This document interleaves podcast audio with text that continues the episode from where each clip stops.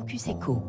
Bonjour Jean-François Caranco. Bonjour. Bienvenue sur Radio Classique. Vous êtes le président de la commission de régulation de l'énergie. Vous êtes au cœur de l'actualité avec cette longue bataille autour des tarifs de l'électricité. Ils ont augmenté Et du hier. gaz.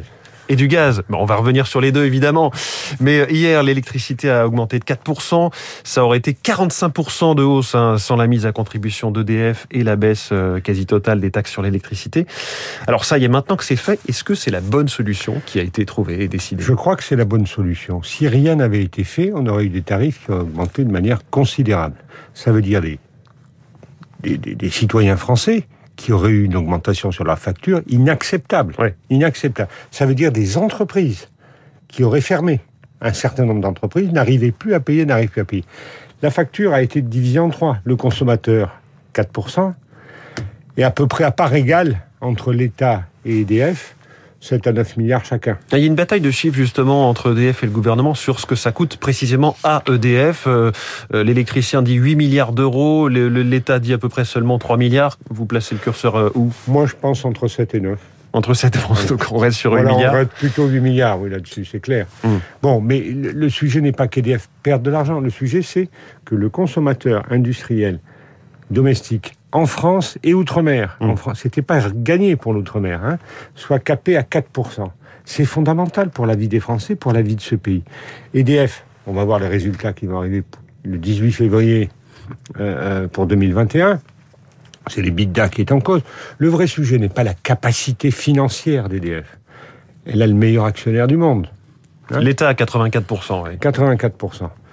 Le sujet, c'est la perception qu'ont les marchés financiers de- des, des dettes d'EDF. Est-ce que euh, un certain nombre de prêteurs à EDF ne vont pas être euh, tentés de vendre sur le marché à des, à des hedge funds ou à des choses comme ça? Mais certains s'interrogent même sur le fait que ce soit encore coté en bourse et que ce soit encore euh, d'un statut privé, même si l'État je, est je rappelle que moi, j'étais très favorable à Hercule.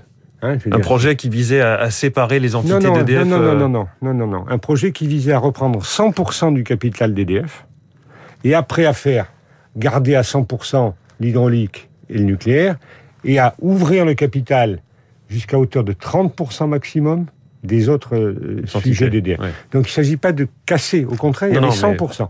Une structure différente. Une structure différente, Mm. c'est ce qu'ils appellent la nationalisation. Il n'y avait qu'à faire Hercule. Ils étaient contre Hercule. Et, on voit le, débat que ça suscite, on voit cette grève des salariés la semaine dernière, quasiment soutenue par la direction, ce qui est quand même euh, rare, en tout cas en France. Beaucoup d'économistes et de politiques disent qu'on a fragilisé EDF, euh, notamment qu'on l'a privé d'un argent dont il a besoin pour investir dans son avenir. On sait qu'il y a des EPR à construire. Non, mais il ne faut pas parler comme ça. EDF est un bien national. D'ailleurs, le gouvernement a 84%, les Français ont 84%. J'étais pour qu'ils en aient 100%. Hein ça pose pas de problème. Mais on ne peut pas dire tout et son contraire. Le vrai sujet, c'est l'économie française, le pouvoir d'achat des citoyens. Ouais. Est-ce que les mesures prises mettent en danger EDF? Je ne le crois pas. EDF aujourd'hui a deux, comme la France, comme la France, a deux défis, le prix et la quantité à produire. On a un sujet, c'est d'ailleurs ce qui a fait monter un peu les prix quand même. hein. Les annonces de difficultés sur un certain nombre de réacteurs euh, ont aussi participé euh, à ce qui se passe aujourd'hui. Il faut rester serein. Il faut rester serein dans la vie. Et surtout ne pas prendre de mesures euh, structurelles à court terme sans réfléchir. Oui. Ceux qui disent la TVA, ils, ils savent pas trop de quoi ils parlent. Vous savez que la TVA est déjà à 5,5 sur la partie abonnement. Mm. Hein, donc sur une 40% de la, pro- de la- du coût de la production pour le consommateur. Premier sujet. Et deuxième sujet, si vous faites de la TVA, les, entreprises n'en bénéficient pas puisqu'elles se le font rembourser quoi qu'il arrive. Oui. Surtout réfléchissons. Mais quand même, ça pose la question du, du signal prix. Autrement dit, euh, le gaz et l'électricité flambent. On sait qu'on va vers des prix plus élevés euh, au fur et à mesure de cette transition énergétique. Mais là, eh ben finalement, on fait que c'est quasiment indolore. 4%, ça reste une vraie hausse. Mais pour le consommateur français, il n'est pas incité par ce signal prix aussi fortement qu'il pourrait l'être à, à baisser sa consommation d'une façon ou d'une autre. Aussi fortement qu'il est dans un certain nombre de pays européens. Je rappelle que la Grèce, l'Espagne ont des, ont des coûts qui se sont envolés, l'Irlande aussi. hein. Le en gros, là, est-ce qu'on se cache les yeux ou on cache les yeux du, du Le consommateur choix, le choix a été fait par le gouvernement et l'Assemblée nationale. Dans ce pays, c'est la démocratie qui décide. C'est un choix politique qui a été fait. Est-ce que ce choix politique est contraire je dirais, à, l'idée qu'il faut maîtriser notre consommation? Je ne crois pas que la France soit un pays où, le signal prix soit évident. Euh, regardez ce qui se passe sur l'essence. il y a une consommation minimum. Il y a une consommation minimum. Qu'il faille réfléchir à une nouvelle tarification plus incitative aux économies, oui. Hmm. Mais encore une fois, pas de mesures structurelles en réaction court terme.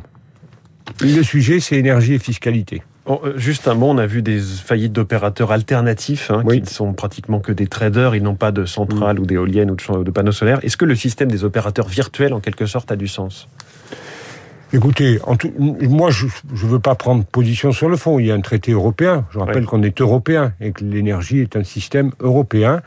il faut bien que chacun comprenne. On ne peut pas dire je veux décarboner, je veux décarboner et, ne pas s'intéresser à ce qui se passe en Lettonie ou en Croatie ou en Pologne. Le système est européen et quand la Pologne est carbonée, si j'ose dire, et l'électricité est chère, ça me fait autant de peine que si c'était en France. C'est ça, lutter pour le climat, euh, c'est cela d'abord. Hein. Et donc, réfléchissons. Hmm. Réfléchissons. Alors, je voudrais euh, vous faire réfléchir, Jean-François Caranco, sur le gaz, euh, puisqu'on n'a plus de hausse mensuelle des tarifs depuis celle du 1er octobre. Les prix sont bloqués, c'était le fameux bouclier euh, tarifaire de Jean Castex, avec l'espoir qu'au printemps, les cours redescendent et que cela permette de lisser les hausses qu'on aurait dû avoir et qui auraient dû intervenir en novembre, décembre, janvier, février. Est-ce que ce scénario tient toujours? Alors, un, vous avez très bien décrit le mécanisme, le mécanisme, de faire court. le mécanisme tel qu'il est prévu. Est-ce que le système tient toujours? Il va tenir pour partie. Le gaz a baissé à nouveau, il est à 70 ou 90, c'est dû au stockage. Vous savez que le gaz, le prix du gaz, euh, c'est lié à notre relation avec euh, la Russie, c'est lié à ce qui se passe en Norvège. Hein. Il y a eu des problèmes sur la Norvège pour accompagner le gaz.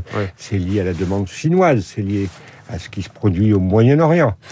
Alors, est-ce que ça va baisser? Ça a commencé. Ma conviction, c'est que ça ne baissera pas suffisamment pour tout lisser. Hein, ah. pour tout lycée. Mais euh, c'est ce qu'a prévu le Parlement, puisque dans la loi de finances, il a prévu une compensation. Hein. en fin d'année, fin 2023, le, TRV s'arrête. Le tarif réglementé, c'est-à-dire que... Sur le gaz. Ça sera libre. Hmm. D'ici là, il y aura peut-être compensation, on va donc payer plus à un moment donné. À un moment donné, les fournisseurs de gaz vont se faire rembourser par la collectivité nationale euh, ce qu'ils auront payé à l'achat et ce qu'ils n'auront pas pu répercuter à la vente. Donc, euh, euh, collectivité nationale, ça veut dire c'est l'État qui paye, donc le contribuable, et non pas le consommateur sur sa facture. Exactement. Ça s'appelle la solidarité nationale.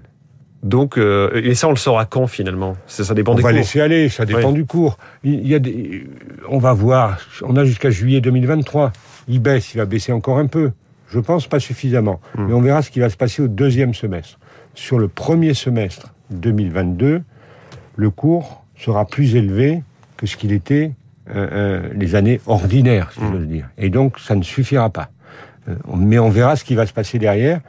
Ça peut s'améliorer en, fin 2022. On va voir ce qui se passe en Ukraine aussi. Effectivement. Bon, vous, je, comprends que vous avez l'œil un petit peu rivé sur les cours. En tout cas, on en est bien obligé.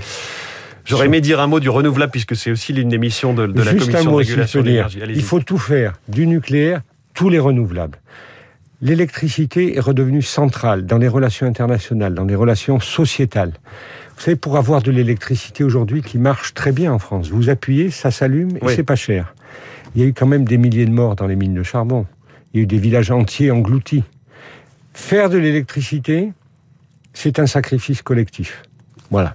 Et, je pense qu'il faut en faire parce que pour décarboner mmh. notre vie, pour sauver la planète, les émissions de gaz à effet de serre et du carbone, il faut faire de l'électricité partout. Mm. Il faut qu'on en prenne conscience. Et il faut qu'on en prenne conscience. Merci Jean-François Caranco. Merci à vous. Président de la commission de régulation de l'énergie, invité de Radio Classique ce matin. Après l'électricité et le gaz, on va parler de l'eau dans un instant.